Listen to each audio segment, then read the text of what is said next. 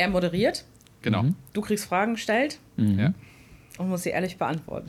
Wir schneiden. Okay, das ist das Konzept.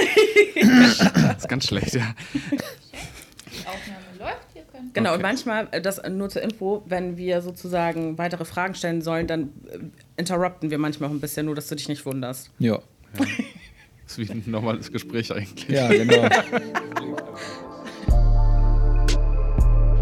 Das nehme ich mal mit. Podcast von Lasse Petersdotter und Aminata Touré. Moin Moin und herzlich willkommen zur 77. Folge mitten in den Herbstferien. Wir nehmen diese Folge etwas früher auf, weil wir in den Herbstferien nicht dazu gekommen wären. Aber nichtsdestotrotz werden wir hier einiges besprechen können, was einfach komplett zeitlos ist. Das mache ich aber nicht alleine und auch nicht nur mit Amina. Aber erstmal an dich, Amina. Wie geht's dir? Mir geht's ganz gut. Wir haben gerade ja schon mal eine Folge aufgenommen, das könnt Ja. ihr nicht wissen, aber die habt ihr letzte Woche gehört. Ich freue mich, dass wir einen Gast heute haben, den du gleich vorstellen wirst. Genau, wir haben einen Gast, das machen wir ja immer wieder. Wir hatten ja schon alle möglichen Leute auch hier, Daniel Günther, Serpi Mitjadle ähm, und viele weitere. Ähm, wir haben Leute hier gehabt, die kurz darauf Bundestagsabgeordnete wurden, wie Denise.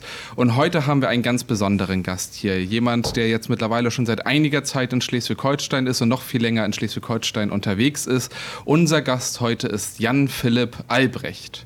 Moin Jan, wie geht's dir? Moin, mir geht's ganz gut. Ich muss mich leider irgendwie immer ein bisschen räuspern, weil ich seit einiger Zeit so einen Husten mit mir rumtrage. Das ist, glaube ich, so eine Folge dieser Post-Corona wieder alles aufleben Zeit.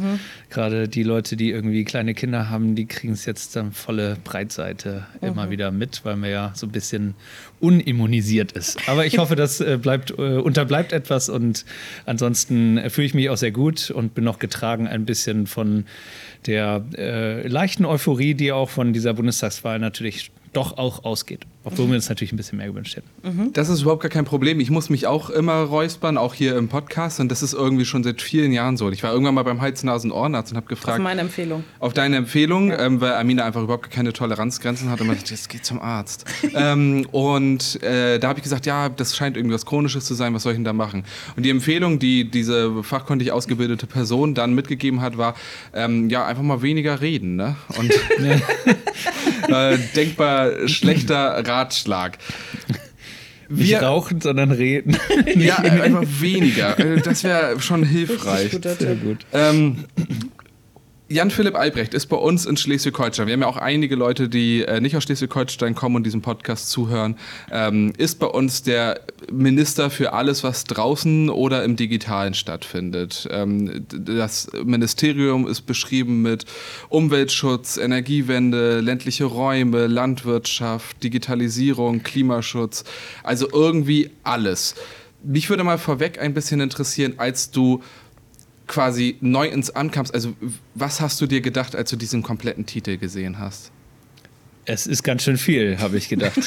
Und auch, äh, dass ich glaube, die so, so ein Ministerium gibt es, glaube ich, nur einmal ähm, in diesem Zuschnitt. Und äh, das hängt natürlich auch damit zusammen, dass Schleswig-Holstein halt ein bisschen kleiner ist und auch nicht so viele Ressorts hat und man dann eben letztendlich vieles in ein Ministerium packt.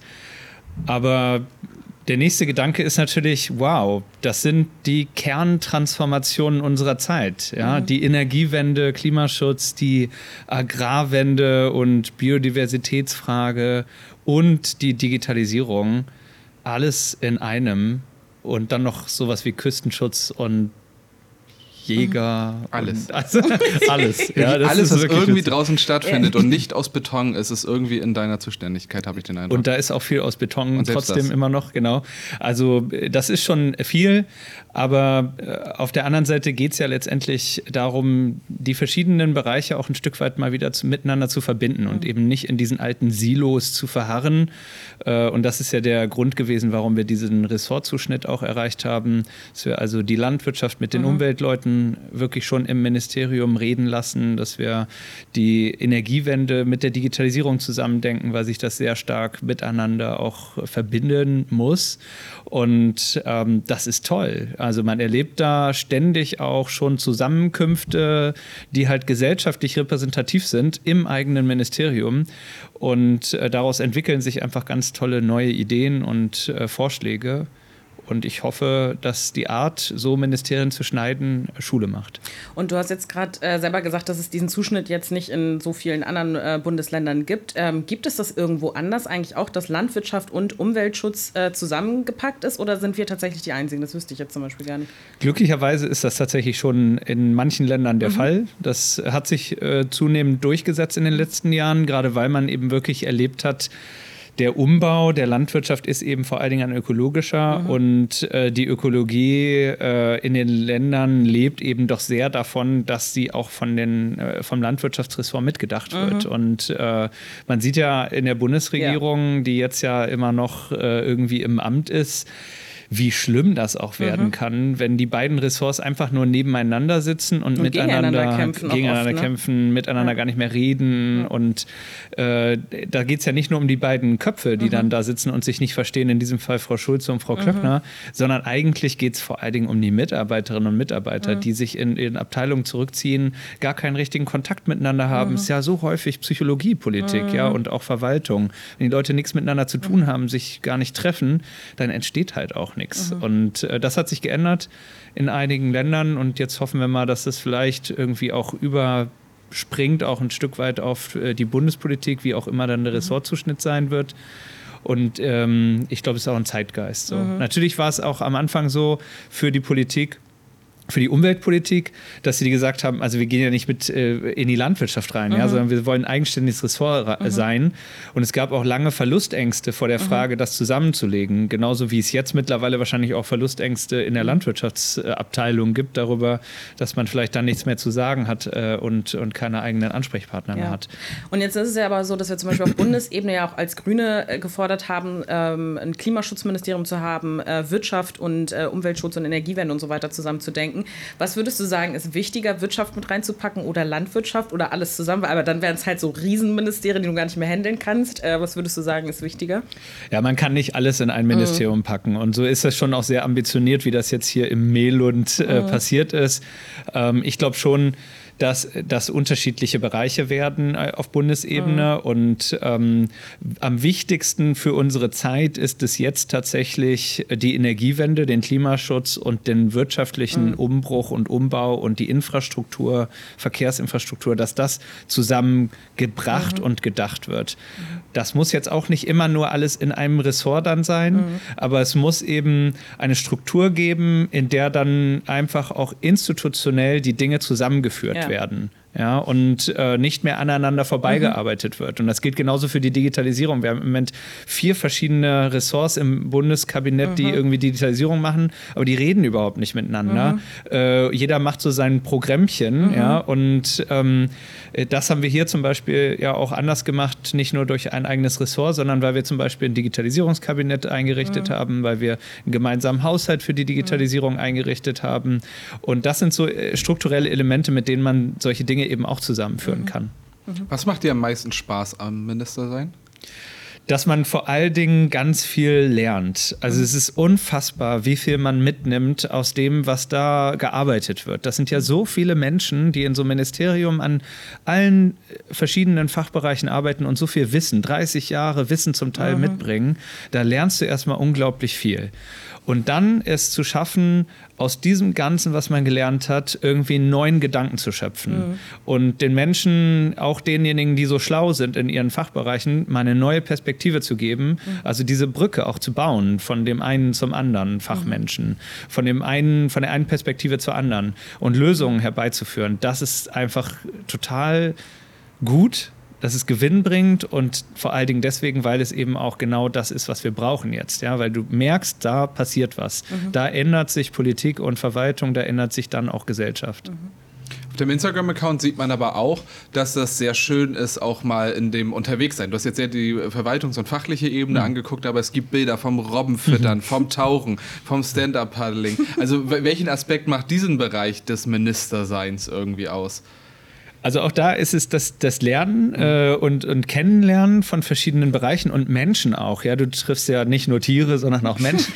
äh, aber äh, also klar, ich lerne auch was über die Artenvielfalt da draußen, dass man es auch wirklich selber sehen kann. Ich lerne was über die Lebensläufe der Menschen, die in bestimmten Auseinandersetzungen über Jahrzehnte steckten und so. Ja, also da sind ja auch Entwicklungen wie zum Beispiel bei uns an der Westküste die Frage UNESCO Weltnaturerbe und Nationalpark, mhm. Wattenmeer mehr, das waren ja heftige Auseinandersetzungen, die da geführt wurden. Und dann lernst du diese Perspektiven kennen mhm.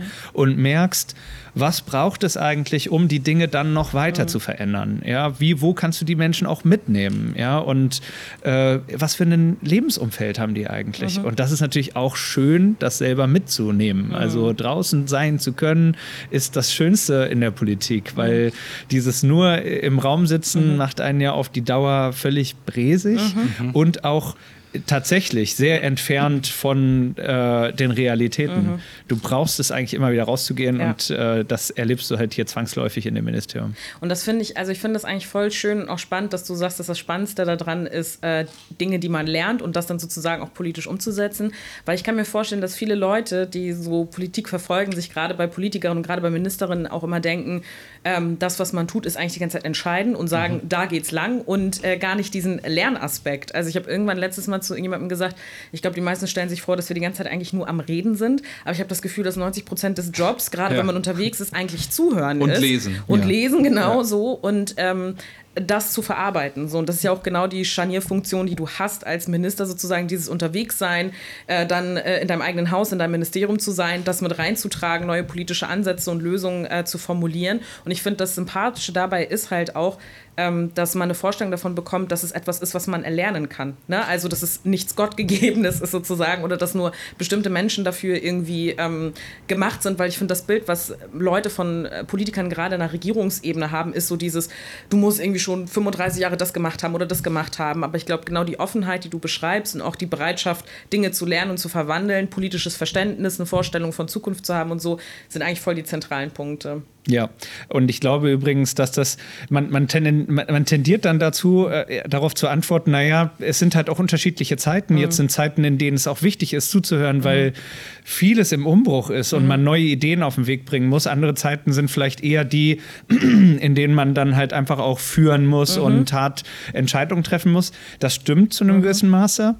Aber eigentlich, wenn man ehrlich ist, war Zuhören schon immer die absolute Grundvoraussetzung ja. für gute Politik. Also auch selbst in Zeiten, in denen es noch keine Demokratie gab, mhm. äh, also Monarchen oder andere Despoten oder mhm. so, ja, sind dann immer auch erfolgreicher gewesen, wenn sie äh, ein Stück weit natürlich auch gewusst haben, was, was abgeht, die, ne? ja, was mhm. abgeht und was mhm. die Leute denken und was mhm. für Input da kommt. Ja, das ist deswegen äh, nicht unbedingt auch nur etwas, was äh, mit Demokratie speziell zu tun hat, sondern es hat was mit Klugheit von Entscheidungen zu tun tun. Und dann ist ja die Frage bei einer Demokratie, ist eben noch was anderes wichtig und das ist Legitimation. Mhm. Wenn du nicht mit den Leuten redest, ihnen nicht zuhörst und auch ihnen nicht Dinge wieder zurückspiegelst und erklärst, dann geht Legitimation verloren. Mhm. Und da habe ich, glaube ich, das Gefühl, das ist tatsächlich in den vergangenen Jahren schiefgelaufen. Mhm. Da hat es häufig diese äh, Politik der harten Hand mhm. gegeben, ja, die starken Männer, die mhm. auch in der internationalen Politik einfach entschieden mhm. haben und in Wirklichkeit äh, ist das eine Entkopplung auch gewesen, in der mhm. eben der globale Markt, die Globalisierung, die Digitalisierung vieler Entwicklungen stattgefunden haben, eben ohne Großlegitimation durch die Menschen. Mhm. Und das muss man jetzt wieder reparieren.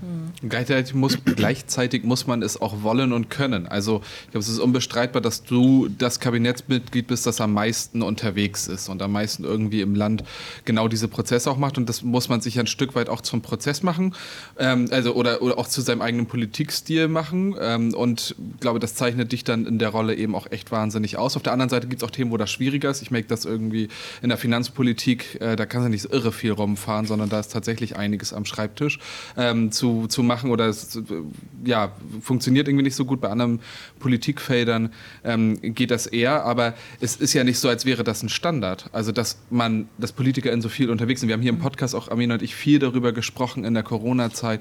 Oh, wir wollen gerne mal wieder Außentermine machen machen, wir wollen gerne mal wieder auch Besuche machen und all das war nicht mhm. so möglich ähm, und irgendwie dadurch auch total belastend, weil wir auch immer wieder gesagt haben, das ist schon der Teil, der am meisten Spaß macht, Mhm. so im Alltag.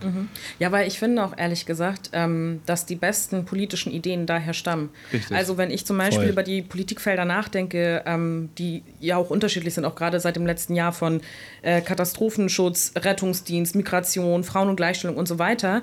Ähm, natürlich kann ich mir ganz viele Papers durchlesen, tue ich auch, um das irgendwie zu unterfüttern, theoretisch und so weiter. Ähm, aber die meisten Ideen kommen durch Gespräche ähm, und durch das Sehen vor Ort, was da passiert oder was die Leute irgendwie für problematisch halten und so weiter. Also das kannst du ja alles gar nicht nur aus dir selbst speisen, weil ich finde, dann sind die politischen Antworten oft auch einfach schlecht. Und auch oft aus Bewegungen. Und Mhm. bei dir ist es ja auch so, du bist politisiert sehr stark auch durch die grüne Jugend und auch durch äh, die Bereitschaft beispielsweise auch mal zu demonstrieren und so. Ähm, was hat das für deinen politischen Werdegang bedeutet, auch dann bis hin in diese Position als Minister, als extrem junger Minister, aber eben auch echt in einer der höchsten Ämter, die, die es so gibt, hinter den Parlamentariern. Das, ja, genau.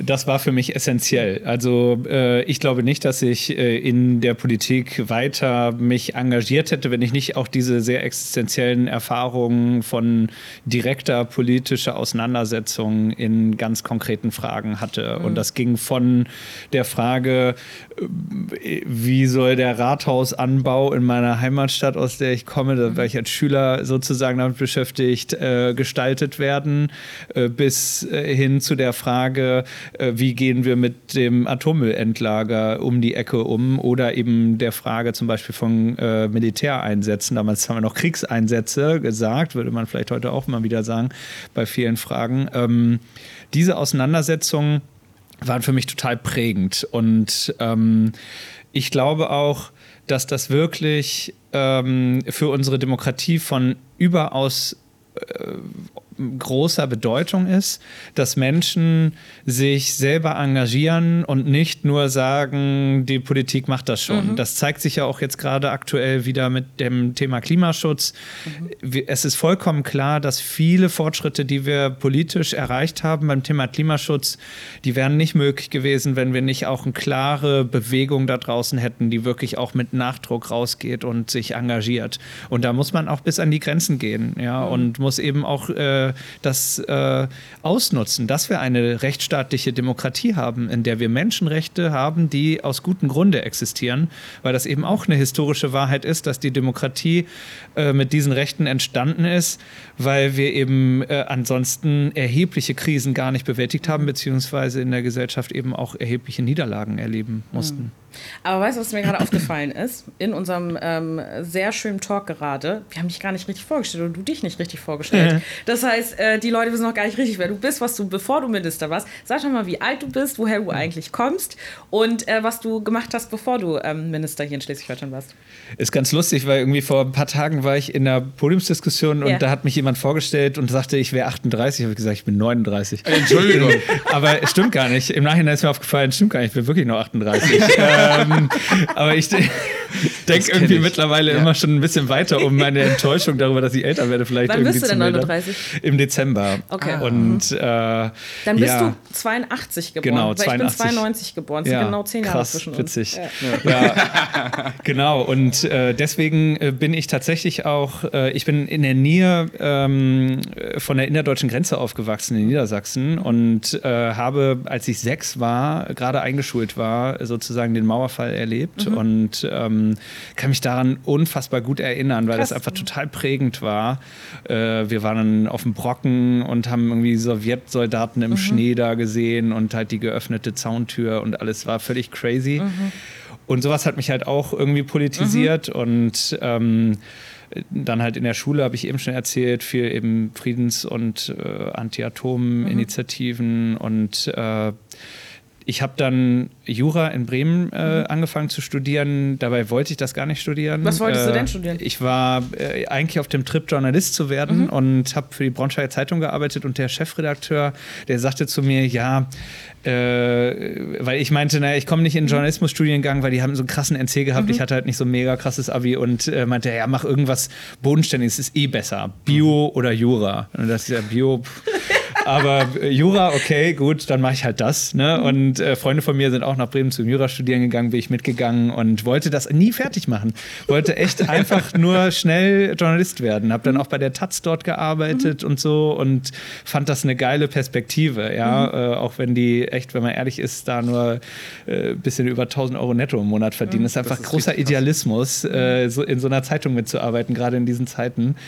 Ähm, hatte aber Bock darauf und habe mich aber parallel sehr viel bei der Grünen Jugend engagiert. Mhm. Und ähm, ab einem bestimmten Moment, da bin ich dann äh, wirklich sehr engagiert gewesen und dann bin ich auch Grüne Jugend Bundessprecher geworden mhm. ähm, während des Studiums da habe ich dann halt entscheiden müssen, okay, das ist vielleicht dann nicht mehr so kompatibel mit irgendwie Journalist werden, das mhm. wird jetzt erstmal nichts. Und irgendwie habe ich mich auch angefreundet mit dem Jurastudium mhm. und habe es auch zu Ende gebracht. Mhm. Äh, völlig überraschend, fand ich selber überraschend, dass ich es bestanden habe.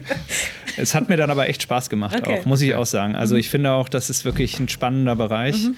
Und der ist mir natürlich danach auch sehr zugute gekommen mhm. äh, in meinem Engagement. Bevor ich dann ins Europäische Parlament gewählt wurde, das war 2009 der Fall, habe ich dann noch einen Master gemacht im IT-Recht. Das war so mein, mein Steckenpferd. Und, mhm. äh, und das war auch das, was mich dann eben zur Digitalpolitik mhm. gebracht hat. Viel im Europäischen Parlament hat sich darum gedreht. Wobei ich, um ehrlich zu sein, in diesen neun Jahren, die ich da war, mhm äh, auch ganz viel anderes gemacht mhm. habe und mich äh, eigentlich viel mehr im Bürgerrechtsbereich mhm. äh, getummelt habe. Das war für mich ein ganz großes Thema, weil wir einfach europaweit lange Zeit keine einheitlichen Standards, was die mhm. Bürgerrechte anging, hatten und auch wirklich drohte zu erodieren auf so einen Mindeststandard. Ja, mhm. das äh, ist ja auch bei den Sozialstandards so. Europa mhm. hat halt einfach die Herausforderung, dass wir eigentlich äh, schnell daran arbeiten müssen, gemeinsame europäische mhm. Standards zu schaffen, weil sie ansonsten sozusagen durch einen Race to the Bottom, mhm. ja, der niedrigste Standard setzt den Standard, mhm. äh, äh, abgesenkt werden. Mhm. Und das war in dem Bereich auch gerade durch die Digitalisierung eben. Und das war dann so mein Themenfeld mhm. und ähm, habe natürlich auch viel mit den Themen, die ich dann jetzt als Minister äh, behandle, äh, zu tun gehabt. Mhm. Die Agrarreform, das ist ja alles EU-Thema, mhm. auch die ganzen Naturschutzgesetzgebung und äh, Umweltrechtsfragen. Mhm und natürlich jetzt dann auch das ganze Thema Klimaziele und mhm. so. Das ist alles sehr europäisch. Deswegen ist das für mich eigentlich so ein, so ein Faden, der sich mhm. da immer weiterentwickelt hat. Aber das ist so meine Geschichte, wie ich hierher gekommen mhm. bin. Politik wird ja oft so beschrieben, irgendwie so als das Bohren dicker Bretter und es braucht alles wahnsinnig lang da erinnere mich gerade, du hast neulich ähm, getwittert dazu, dass du so ein Gerichtsverfahren, ähm, welches irgendwie 2014 begonnen hat, ähm, gewonnen hat, hast. Und auf der anderen Seite ist auch so die Prozesse, wie lange sie in der, im EP brauchen. Wie Magst du die einmal beschreiben und dann darauf eingehen, inwiefern sich das verändert also, oder anders ist zu dem, wie du jetzt als Minister Entscheidungen triffst? Ist das immer noch dicke Bretter und alles dauert ewig oder gibt es da Unterschiede? Erstmal muss ich kurz klarstellen, es war nicht 2014, dass es begonnen hat, sondern 14 Jahre ah, hat so. das Verfahren gedauert. 2007 war der G8, mhm. äh, damals noch G8-Gipfel in Heiligendamm. Und äh, die Mecklenburg-Vorpommersche Landesregierung hat äh, sich die Bundeswehr zur Hilfe genommen und äh, ein Protestcamp, an dem wir auch als Grüne Jugend beteiligt waren und wo ich also auch im, im Zelt war, mit Tornadojägern zu überfliegen, relativ tief. Und uns damit zu überwachen, aber wohl auch einzuschüchtern. Und 14 Jahre später, jetzt vor kurzem, hat äh, nach einem Bundesverwaltungsgerichtsurteil auch das, äh, letzte, äh, die, das letzte Gericht, nämlich das Oberverwaltungsgericht äh, Mecklenburg-Vorpommern, uns recht, recht gegeben, dass mhm. das nicht rechtens war. Und das sind echt lange Kämpfe natürlich. Mhm. Aber äh, das sind gerade in diesen Gerichtsverfahren eben, das ist leider mittlerweile üblich, dass das sehr lange dauert. Mhm. Das muss man auch echt in Frage stellen, ob das noch dem Rechtsstaat gerecht wird. Mhm. wurden auch schon häufig von äh, Straßburg, dem Europäischen Gerichtshof für Menschenrechte, als Land Deutschland verurteilt für diese überlangen Verfahrensdauern.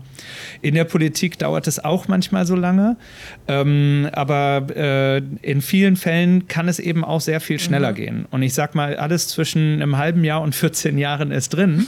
Und es hängt, so. es hängt halt einfach immer total von den Leuten ab, mhm. ja, und von dem Willen auch wirklich zu einer Lösung zu kommen. Wenn du willst, gehen die Sachen ganz schnell. Ich sag mal, als wir im Europäischen Parlament ähm, äh, die Datenschutzgrundverordnung, die ich ja, ja maßgeblich mit äh, durchgetrieben habe, äh, behandelt haben, da ging das jahrelang. Ja? Wir haben vier, fünf Jahre lang daran gearbeitet und immer wieder auch gegen Widerstände, auch gerade mhm. gegen äh, Deutschland im Rat gekämpft, um das voranzutreiben.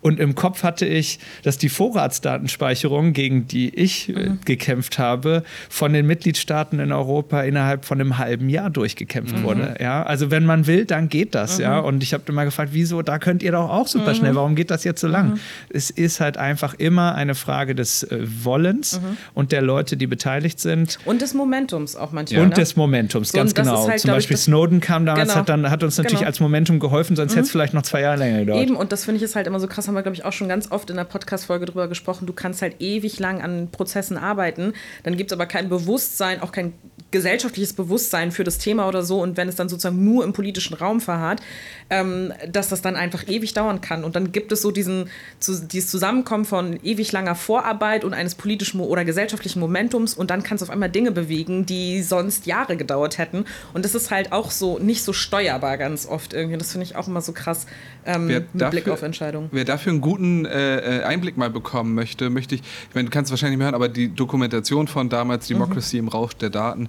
ähm, wirklich empfehlen. Ich erinnere mich noch gut daran, ich habe da, äh, als ich, da war ich noch in der Grünen Jugend auch und habe eine Veranstaltung gemacht hier in Kiel, wo wir den Film mit dir zusammen geguckt haben. Da war und so. ich auch. Ich und ich finde wirklich, es ist ein extrem, ich bin ein großer Fan von Dokumentarfilmen, mhm. großer Fan von politischen Dokumentarfilmen. Es ist ein so guter Film, der mhm. darstellt, erstmal, was für ein toller Politiker Jan Philipp Albrecht ist und auf der anderen Seite aber auch darstellt, wie diese Prozesse funktionieren. Und genau das, was, mhm. welche Rolle spielt Momentum, welche Rolle spielen Personen, mhm. ähm, all das finde ich in einer wundervollen Ästhetik irgendwie darlegt. Also Democracy im Rausch der Daten äh, möchte ich nochmal sehr empfehlen, diesen Film sich irgendwie zu organisieren. Kann und, man kostenlos äh, auf der Webseite der Bundeszentrale für politische Bildung ah. angucken. Und das zeigt auch, dass es halt wirklich einen großen Bedarf daran gibt, ja. äh, politische Prozesse in dieser Komplexität dieser Zeit und mhm. der vielen Ebenen, in denen mhm. wir unterwegs sind, ja, bis WTO oder was mhm. weiß ich, auch verständlich zu machen. Ja. ja. damit man weiß auch, wie kommen wir denn zu Entscheidungen? Mhm. Gerade wenn es jetzt wirklich um die Sache geht, mhm. um unsere Zukunft. Ne? Und deswegen finde ich das auch total gut. Und die, äh, die Leute, die das geleistet haben, diese Doku, die bewundere ich. Mhm. Das sind nämlich Langzeit-Dokumentarfilmer. Mhm. Und die haben da viele, viele Jahre reingesteckt, ja, sind mhm. immer wieder vorbeigekommen und haben nichts dafür bekommen. Und mhm. am Ende kriegen sie halt, also haben so ein bisschen Förderung von Arte oder sonst mhm. wie, ne? Und dann kriegen die am Ende halt auch noch einen Dokumentarpreis dafür und werden dann belohnt und dann merkt man halt echt so, für die ist das halt echt total das Leben, ja. ja. Und die leisten echt was. sind Voll. so echt Leute, die man nicht so sieht, aber mhm. die echt viel leisten für unsere Gesellschaft. Ich habe mich äh, mit den, äh, mit Teilen der, äh, von denen äh, getroffen als Medienpolitiker, weil ich, in, Armin und ich sprechen oft über aufsuchende Lobbyarbeit und ich mich die Frage gestellt habe, wie ist eigentlich die Corona-Krise für DokumentarfilmerInnen? Mhm. Ähm, und äh, das ist natürlich auch total schwierig und es ist unfassbar komplex, sich durch diese ganzen Förderstrukturen irgendwie durchzuwurschen. Also wer einen guten Dokumentarfilm machen möchte, muss sich durch so viel Verwaltung kämpfen, dass eigentlich dieses journalistische oft echt und Kreative und so. Ne? Und Kreative mhm. nicht ähm, ausreichend irgendwie den Raum bekommt. Mhm. Ähm, die, ne-, und den Raum nehmen sie sich dann. Und das dann halt zu Kosten der, der eigenen Freizeit mhm. und allem Möglichen. Und das ist eine riesige Leistung, die da ähm, erbracht wird. Mhm. Ähm, meine Leistung als Moderator ist, hier, gerade wenn es spannend wird, abzubrechen und ähm, mit einer Rubrik zu kommen, die wir in diesem Podcast ähm, seit einiger Zeit, seit kurzem äh, mittlerweile haben. Der Podcast heißt ja, das nehme ich mal mit. Mhm. das spielt am Ende des Podcasts nochmal eine Rolle, aber wir dachten, dachten uns, ehrlicherweise nehmen wir nicht nur mit, sondern wir sollten auch eine Kategorie haben namens Das gebe ich mal mit, ähm, wo wir als erfahrene, harte äh, PolitikerInnen ähm, unsere Erfahrungen dann auch teilen. Und die Frage, die wir vorher nie kennen, sondern aus unseren Teams aufgeschrieben wird, wenn man bei politischen Veranstaltungen oder Parteiveranstaltungen mhm. ist, sollte man dann auf Alkohol verzichten? Oh und wenn man aus Versehen doch zu viel getrunken mhm. hat, wie kaschiert man das und wie mhm. verhält man sich wie die mhm. seriöse Politikerin, die man deep down natürlich trotzdem noch ist? Und ich finde, ähm, das ist eine Frage, zu der wir alle was sagen können. Ich habe auch euch alle vor Augen und vor allem mich selbst. Und ich frage mich auch ein bisschen, ob mein Team das aufgeschrieben hat mit Blick darauf, wie es mir vor zwei Wochen Ich auf einer politischen Veranstaltung Das ist ging. nicht lange her. Und ich habe eine feste Regel eigentlich, und zwar nicht zu trinken auf politischen Veranstaltungen. Und das haben wir, glaube ich, auch schon tausendmal in diesem Podcast gesagt, weil ähm, ich mich immer unter Kontrolle haben möchte und ich äh, das ganz schlimm finde, sich nicht unter Kontrolle zu haben. Manchmal mache ich eine Ausnahme von dieser Regel und habe mich nicht unter Kontrolle und schäme mich wochenlang. Also gar nicht mal unbedingt. Ich glaube nicht, dass ich komplett, hoffe ich, ähm, so komplett aus dem, wie sagt man, Aus Rahmen. Leben geschossen. Genau, genau, das wollte ich sagen. Aber ich hatte schon so einen Moment da, wo ich wirklich, wirklich mehr getrunken habe, als ich sollte bei einer Veranstaltung. Und auf dem Rückweg mich echt geschämt habe dafür. Und ich kannte die Leute nicht, mit denen ich im Taxi saß und echt gedacht habe, so, oh Gott, die haben mich zum ersten Mal kennengelernt. Und ich war einfach nur so peinlich. Einfach nur, was ist mit dir? Wie ist es bei dir, Jan? Ich, ich finde es manchmal äh, tatsächlich echt gewinnbringend, ähm, Mal sehen, wie der Satz endet. mit, mit Leuten auch mal äh, im Rahmen äh, von politischem Zusammentreffen äh, durch den Genuss von Alkohol ein bisschen eine, eine menschlichere äh, Kommunikationsebene zu Ja, finden. okay. Ich weiß, das ist jetzt auch schwierig, weil ich sage, das könnte man nicht ohne Alkohol, das stimmt nicht, aber es ist ja doch häufiger, dass man dann eben auf nochmal eine andere Ebene kommt. Und das hat auch definitiv seine Grenzen. Also ich Ja. finde auch, man muss sich dabei tr- trotzdem voll unter Kontrolle haben, aber ähm, äh, ich habe halt wirklich die Erfahrung gemacht, dass sich da eben dann auch schon so ein bisschen zeigt, ja, wie die Leute wirklich ticken. Und ich finde, das spielt auch eine total große Rolle, dass man eben auch Vertrauen aufbaut, ja, und auch merkt, was ist das eigentlich für ein Mensch? Oder ist das eigentlich ein Mensch, mit dem ich da rede? So, ja, also das ist ja wichtig. Ich finde, Mensch in der Politik ist halt einfach ein total wichtiges Thema. Ja. Ein super wichtiges Thema. Ich glaube wirklich, wenn wir uns entkernen und irgendwie, man darf gar nichts mehr machen und äh, wir haben auch drüber gesprochen, keine Fehler machen oder so, ja, das ist so irgendwie, ich glaube, echt schwierig. Ja. So. Und insofern, äh, ja, äh, sollte man immer total aufpassen und ich finde es auch gut, äh, im Zweifel taktisch vorzugehen und zu gucken, äh, dass die anderen dann lieber die Fehler machen und man selber das ausnutzt. Aber es ist eben auch schön, mal ein bisschen Menschlichkeit in der Politik ne? genau, Ja. Es kommt, finde ich, immer sehr auf, da, auf Anlass, die ne? Gesamt- und Anlass und so weiter Genau. an. Also wenn jetzt wir, wir haben zum Beispiel, Regel, äh, weiß ich nicht, einmal im Jahr oder so einen Jamaika-Grillen, wo dann alle von, von CDU, alle von FDP, alle von Grünen irgendwie gemeinsam grillen und so. Und ich sag mal, da trinke ich jetzt nicht. Also das Ja. ist nicht unbedingt das Setting, wo ich äh, auch nur einen Hauch von Kontrolle, auch wenn ich damit mich entmenschliche, verlieren möchte, weil das auch kein, ist einfach auch kein menschenfreundliches Umfeld dann. Ähm, aber es ist schon so, dass ich ohnehin wenig trinke und ich glaube, ja, ich trinke schon wirklich Okay. wenig Alkohol. Ähm, und äh, dann sollte, also dann habe ich auch nicht so das Bedürfnis, mir in so eine Veranstaltung irgendwie achtarmig da einen reinzuorgeln. Aber auf der anderen Seite stimmt es schon, dass es auch mal nett ist und mal so, so leicht einsitzen zum Beispiel ist ein sehr, sehr guter Modus dann. Aber ich trinke selten und wenn dann eigentlich nur ein Getränk. Äh, gerade wenn die politische Konkurrenz mit dabei ist, aber Ich es, davon gibt es auch immer wieder mal Es Ausnahmen. ist auch mit zunehmendem Alter, ehrlich gesagt, äh, dann einfach ein Modus, den man sich halt leisten muss. Ja. So, ne? Weil, Da bist du äh, tatsächlich brauchst, erfahren. brauchst du erst mal ja- drei ja- Tage Ja. frei, ne? Wir kennen das Problem es nicht. wird immer, es wird immer länger, die Phase der Recovery. Ist ja, und das so. ist einfach total bescheuert. Erst ist recht, so. wenn man dann am nächsten Morgen irgendwie um halb sieben vom Kind Voll. geweckt wird. Aber ich muss auch sagen, es gibt noch zwei. das tut weh dann. Es gibt aber auch zwei Arten von politischen Veranstaltungen, finde ich. Ja. vielleicht sogar drei. So Politik intern, da wo nur Leute sind, irgendwie aber von unterschiedlichen Parteien und äh, bla bla bla. Dann finde ich, gibt es aber auch ähm, Anlässe, also Mhm. äh, Empfänge wie. Da bist du irgendwie offiziell unterwegs und da sind irgendwie ganz viele unterschiedliche Leute und dann gibt es Parteiveranstaltungen. Ja. Und ich sag mal eine Sache: Bei Parteiveranstaltungen habe ich euch beide schon, Ja. beide schon sehr viel trinken sehen. So von daher, von wegen du trinkst nur ein Getränk. Ich, glaube, man muss unterscheiden zwischen politischen, Genau. Kategorien, äh, politischen Veranstaltungen. Ja, okay. Ich Dann bin da kommen immer wir- nüchtern. Amina ist äh, äh, das mit Sicherheit. Ähm, kommen wir zum nächsten Fragenblock quasi. Ähm, du hast schon so ein bisschen angesprochen, auch die ganze Zeit im Europäischen Parlament.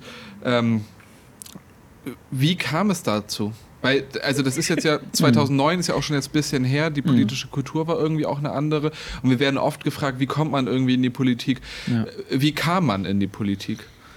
Zu dem Zeitpunkt? Meistens ist es ja tatsächlich so, äh, dass die Leute in die Politik nicht, äh, sage ich mal, geplant hundertprozentig mhm. reinkommen. Ja, es gibt natürlich diese Leute und äh, ich weiß, ich gucke mhm. aktuell diese Serie Politischen, äh, kann ich nur empfehlen mhm. auf Netflix. Doch, äh, habe ich mal angefangen. Der, der äh, ist irgendwie in der, in der Highschool, so, ne? will ja. Schulsprecher werden und weiß aber schon, er will Präsident der USA ja. werden okay. und so solche Typen, die gibt es ja. Mhm. Ne? Das war definitiv nicht bei mir so, sondern eben wirklich wollte was anderes machen, habe äh, alles Mögliche mir überlegt. Aber so zunehmend, ja, je mehr du dich mhm. politisch engagierst, äh, engagierst, desto mehr stellt sich dann plötzlich so eine Frage irgendwie, was könnte man, wo könnte man sich mhm. noch engagieren, was, ja. was wäre noch spannend? Und da war es tatsächlich so, dass zu der Zeit, ähm, ich war ja gerade grüne Jugendsprecher gewesen und da kamen dann tatsächlich Leute auf mich zu und meinten, ja, es wäre doch gut, wenn wir auch mal wieder junge Leute im Europäischen Parlament hätten. Heute müssen wir uns mhm. das nicht mehr fragen, heute mhm. haben wir die immer, das ist gut so. Aber damals war das äh, unglücklicherweise nicht so. Und äh, da habe ich dann ein bisschen drüber nachgedacht ähm, und habe gesagt, ja, das könnte ich mir vorstellen. Ich glaube, die Frage war sogar eher, willst du für irgendein Parlament kandidieren? Und habe ich gesagt, na wenn, dann nur fürs Europaparlament oder so. Äh, weil ich das einfach für meine 26, Themen... 26, ne? Ja, 26, genau. Weil ich für meine Themen äh, am spannendsten fand. Mhm. Und ähm, ja, und das hat dann tatsächlich mit ein bisschen Glück und viel, äh, sage ich mal, auch Werbung äh, seitens der jungen Leute äh, geklappt. Das fand ich cool und es hat mega Spaß gemacht, mhm. da reinzukommen. Und das erlebt man ja auch jetzt wieder, wie so viele junge, coole Leute im mhm. Bundestag reinkommen. Ja. Es ist einfach so eine geile Stimmung. Ja. Und äh, ich freue mich total, das zu sehen, weil äh, mhm. ich weiß ganz genau, wie sich das anfühlt ja. und ich, ihr ja auch. Und ich mhm. glaube einfach, dass ähm, das einfach total wichtig ist für die Demokratie, mhm. dass es solche Momente gibt, wo die Leute mit großer großer Euphorie mhm. auch als junge Menschen in so eine Position kommen, was ja überhaupt nicht heißen muss, dass die Leute alle Politik als Beruf wählen. Mhm. Ja, ich finde sowieso, mhm. Politik ist kein Beruf, ja. sondern es ist eine Berufung. Äh, und ähm, jeder äh, muss sich halt überlegen, was mhm. man in Zweifel macht, wenn man äh, macht, ne? wenn diese ja. Berufung nicht mehr läuft. Ja. So, ja? Und äh, das ist etwas, was, glaube ich, wir auch nochmal weiter, auch weiter aufbrechen müssen, weil es einfach zu sehr diesen Berufscharakter bei vielen mhm. bekommen hat. So. Da möchte ich einmal anschließen mit einer Frage, die vermerkt wurde in unserer Vorbereitung als aus Prinzip in Klammern hehe. Ähm, wie vereinbarst du als Mann Politik und Familie? Äh, als Mann. Ja. Ja.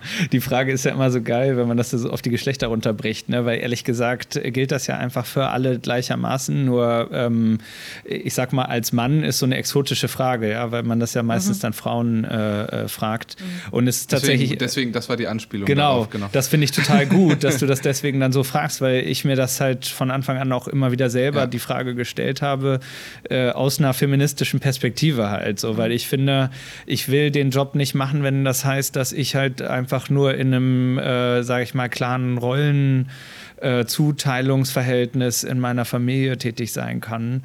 Ähm, meine Liebste hat auch immer gesagt, sie will selber voll arbeiten und äh, sich auch engagieren und das war für mich auch immer wichtig und gut so. Und deswegen müssen wir es gemeinsam hinbekommen. Und ich glaube, meistens kriegen wir auch 50-50 hin, mhm. was natürlich echt bedeutet, dass du dir auch immer wieder Gedanken machen musst über Dinge, über die du dir normalerweise keine Gedanken machst. Also mhm. so, wer kümmert sich irgendwie äh, eher dann tendenziell darum, irgendwie, wie es beim letzten, beim nächsten Kindergeburtstag aussieht, mhm. ob man dafür ein Geschenk besorgen muss oder so oder äh, was ist ich, ob Windeln gekauft werden müssen oder so. Ja, also das ist alles so Sachen, das reißt halt immer schnell ein, dass mhm. einer oder eine das dann halt irgendwie standardmäßig macht und äh, häufig sind es dann halt irgendwie die Frauen, weil das irgendwie so zugeordnet mhm. ist. Ja, es steckt ja in uns allen drin, diese patriarchische Struktur. Mhm.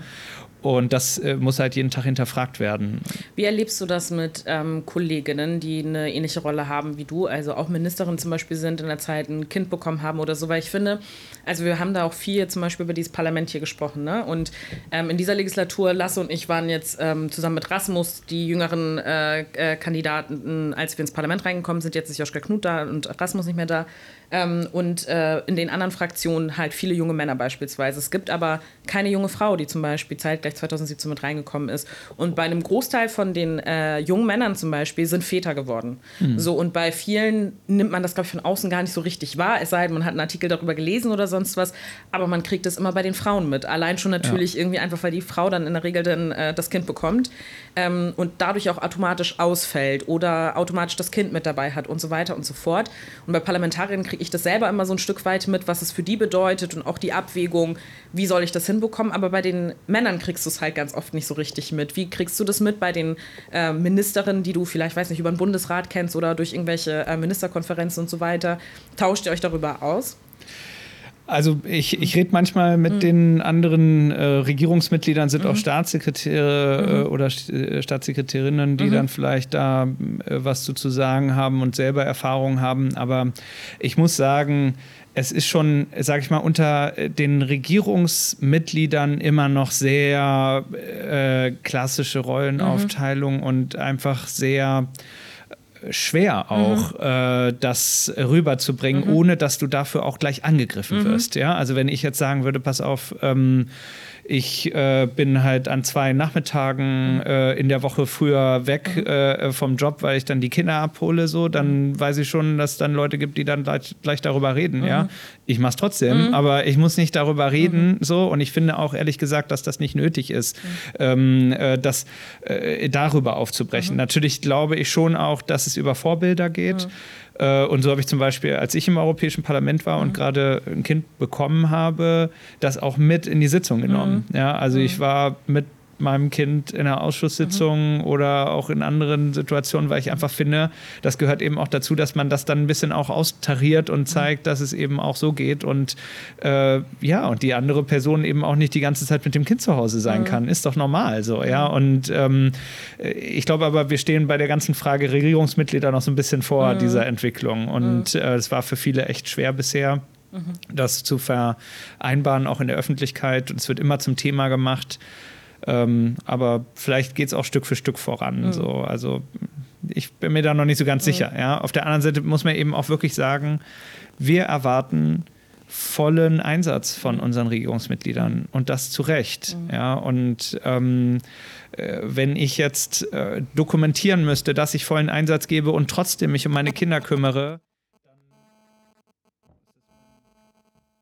Dieses Geräusch habe ich lange nicht mehr gehört mag mein Problem gewesen sein. Also, was ich sagen wollte, äh, war. Es gab hier gerade so ein Störgeräusch vom Handy, so wie irgendwie 2007, wenn man eine genau. SMS bekommen hat und die Medion Aldi äh, Kopfhörer plötzlich. Ich weiß nicht, ich glaube, es auch auf, auf, auf, der Aufnahme war. Wie dem auch sei, apropos Digitalisierung. Nein, du warst gerade noch dabei. Äh, es führt uns aber vielleicht auch zurück zum Thema, weil man ständig ja. erreichbar äh, sein ja. muss und so weiter. Ne? Oh, und wenn ich jetzt also, wenn ich also, das ist die Exekutive. Genau, irgendwie das dokumentieren müsste, ja, dann, dann finde ich halt, ist das auch wieder irgendwie ein bisschen too much. Mhm. Ja, also äh, da müsste ich ja auch mein ganzes Privatleben offenlegen, mhm. habe ich auch keinen Bock drauf. Mhm. So, ja, und insofern ist man halt in so einer Ambivalenz, so äh, deutlich zu machen, äh, dass es auch anders geht und gleichzeitig sich aber auch da nicht angreifbar mhm. äh, äh, zu machen.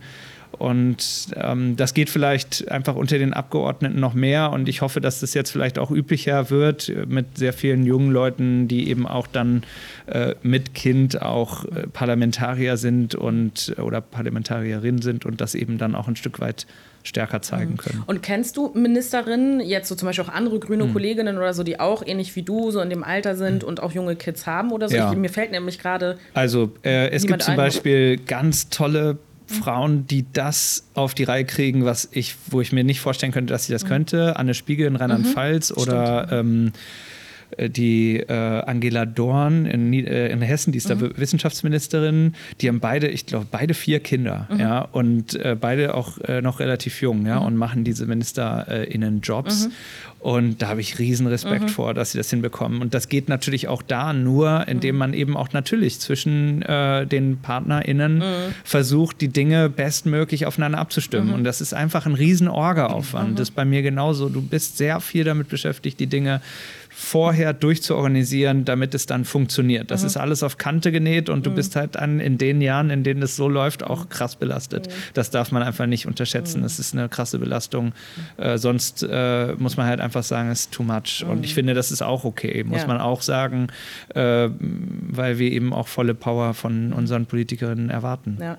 Wir haben diese Frage, diskutieren wir nämlich immer auch voll oft innerhalb unserer eigenen Partei beispielsweise, weil wir einfach ganz oft feststellen, dass der Mittelbau generationstechnisch in der Politik oft einfach fehlt. Ne? Also so Leute zwischen 30 und ich sag mal irgendwie 50 so ungefähr, diese Gruppe.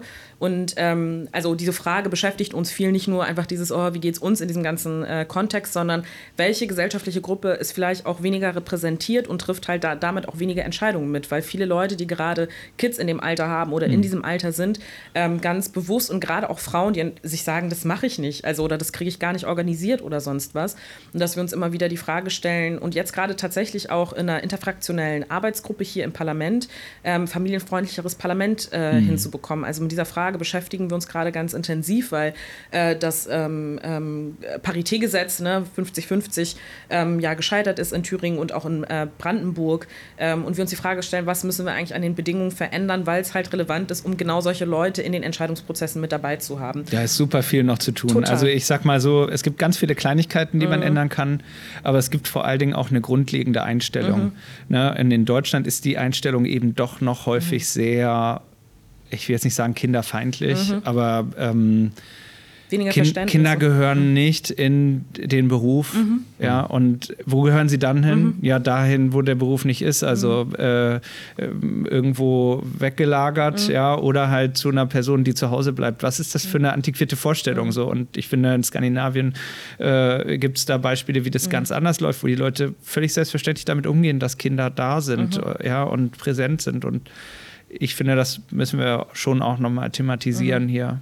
Ja, auf jeden Fall, weil das halt auch natürlich gerade mit Blick auf feministische Position ja halt auch so relevant ist, dass man immer mehr Frauen hat, die in Führungspositionen und so weiter kommen, aber immer mehr vor der Entscheidung sind, zu sagen, das eine oder das andere beispielsweise machen zu müssen oder zu wollen und äh, sich davon sozusagen zu lösen. Du bist irgendwie einen Schritt weitergekommen, mehr Frauen sind in diesen ganzen Berufen und Bereichen unterwegs und so weiter und man versucht es irgendwie sozusagen mehr hinzubekommen und äh, ich finde das total spannend, weil das super viele Leute wirklich aus unserer Partei heraus ähm, oft thematisieren und das hatte ich erst letztens wieder kurz äh, vor kurzem in einer Veranstaltung, wie kriegt man es hin, dass nicht nur junge Frauen beispielsweise oder ältere Frauen, die schon längst Kids bekommen haben, wenn man denn welche haben möchte, äh, sich für Politik entscheiden, sondern auch in der Mitte so und auch junge Väter und so weiter. Und äh, das ist schon echt spannend, irgendwie diese Fragen zu diskutieren. Ja. Wir kommen zur nächsten Kategorie. Äh, und zwar äh, wollen wir kurze, schnelle Fragen stellen, Mhm. ähm, die meistens nicht so schnell beantwortet werden, aber ähm, wir wissen beide nicht, welche Fragen kommen und sind immer selber sehr gespannt.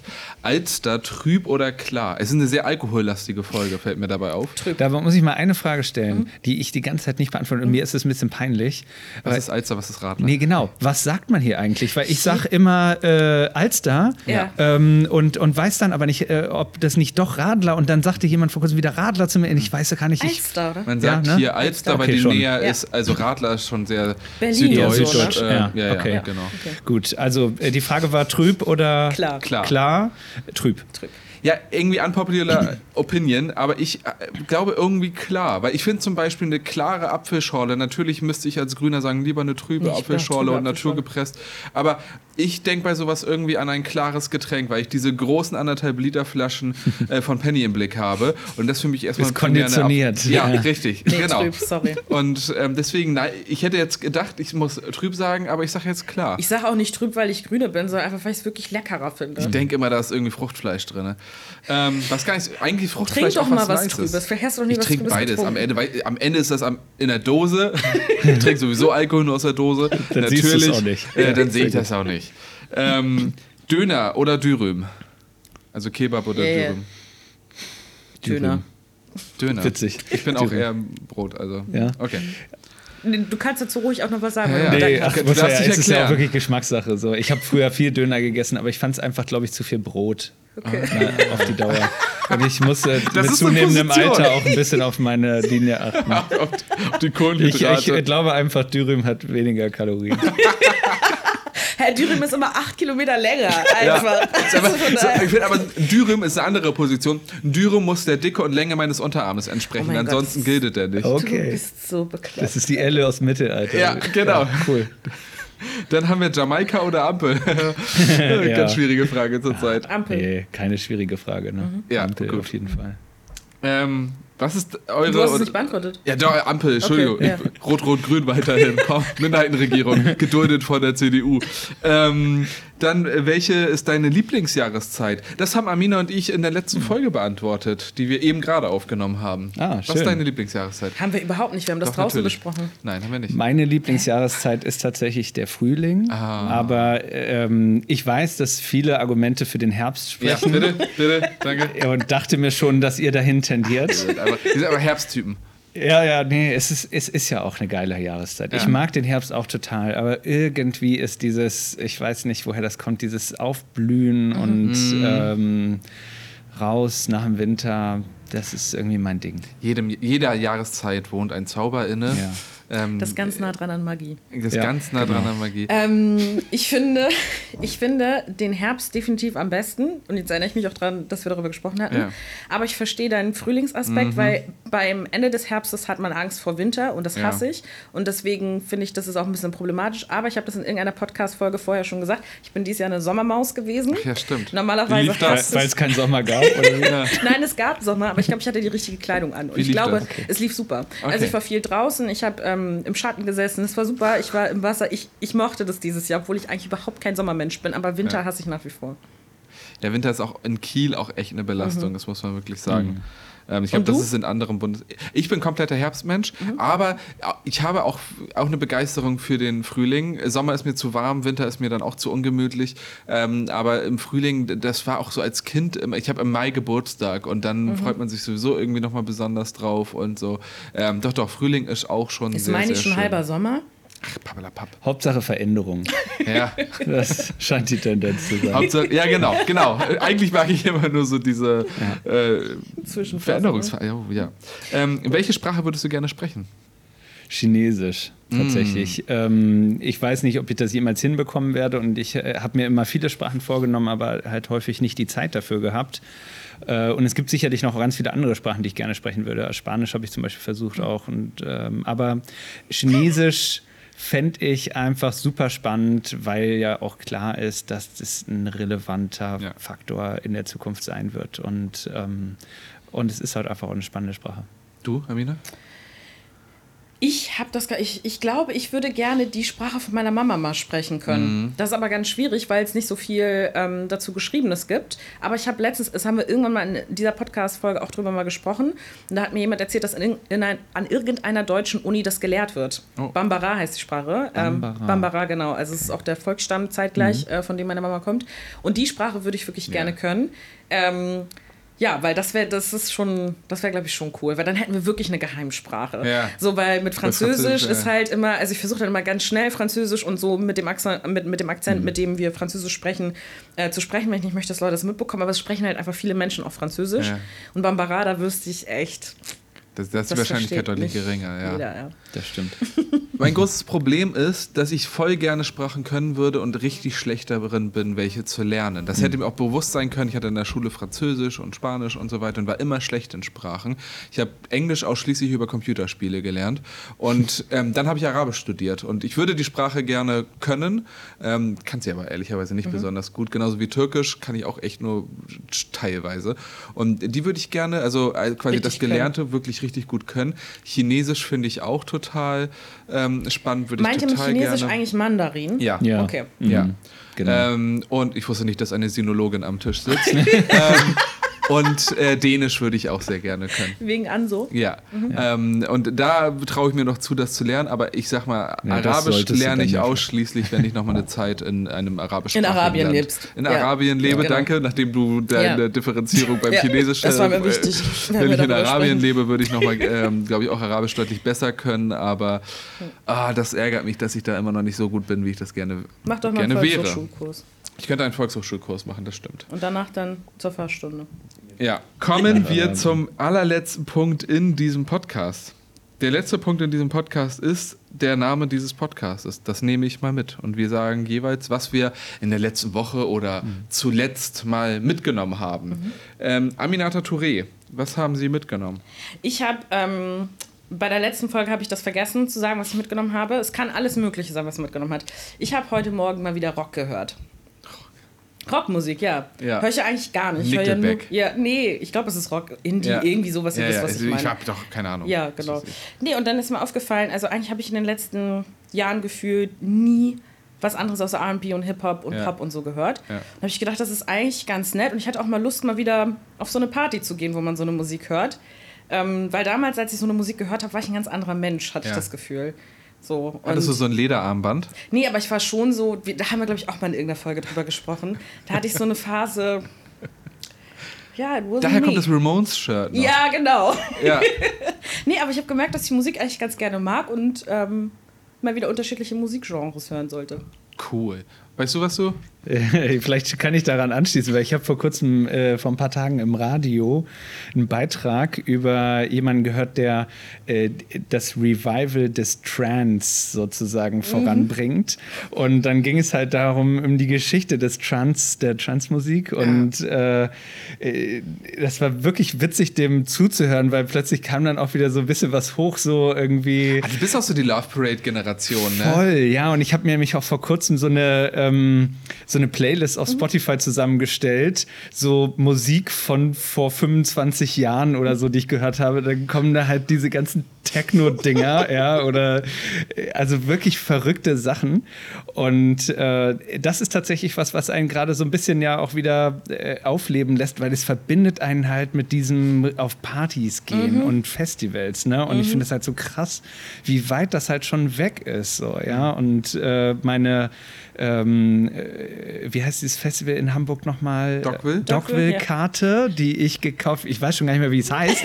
ich habe ich hab ein Ticket fürs Dockville 220 äh, und das ist jetzt irgendwie auf äh, 21 weiter datiert mhm. worden und jetzt ist auf 22 weiter datiert worden äh, und da soll es da stattfinden. Und ich denke die ganze Zeit, wie krass, wenn ich endlich wieder auf dieses mhm. Festivals komme, so, ja, und äh, das ist für mich auch gerade so ein Take, so, mhm. dass ich halt viel ähm, raushole, was mich mit, mit solchen Feiern und mhm. Musik und Tanzen verbindet. Mhm. So, weil das halt wirklich auch ein Teil des Lebens ist, der echt zu kurz zu gekommen kurz kommt, ne? ist. Ja, ich habe heute mir ein Oh nee, das kann ich erzählen, weil. Nee, kann ich erzählen. Aber ich habe mir Konzertkarten gekauft wieder. Also mhm. ich fühle das sehr. Ja.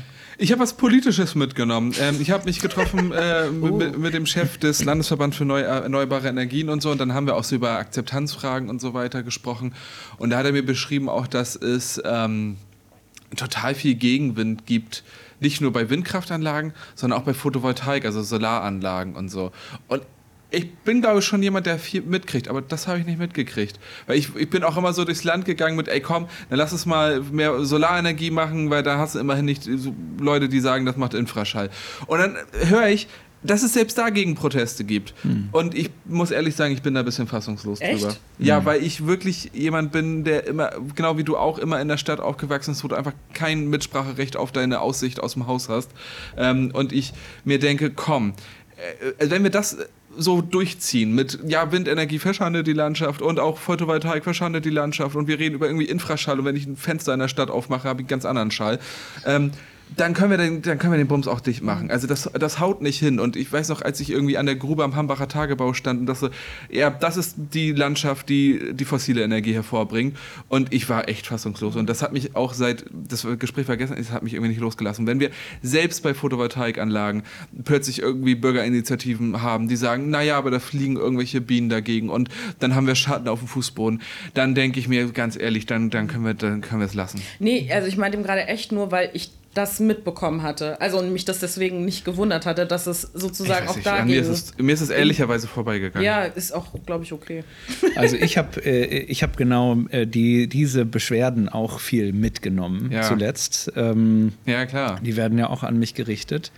Ähm, und wir tun ja jetzt auch tatsächlich was dafür, dass es jetzt einfach nicht einfach nur Wildwuchs gibt oder so, sondern eben auch wirklich die Möglichkeit besteht, die Dinge auch ein Stück weit zu lenken. Ja, auf der anderen Seite muss eben auch klar sein, dass du diese Entwicklung gerade mit der Photovoltaik vorantreiben musst. Und da brauchst du halt Flächen für. Und Ja. ich finde halt, ich bin auch mal am Rand von dem Tagebau äh, Garzweiler da gestanden. Da hat die Straße einfach aufgehört, ja. Nee, Bundesstraße, die wird plötzlich auf, stehst da am Rand und guckst da und das ist ja wie eine Mondlandschaft, ja. Ja.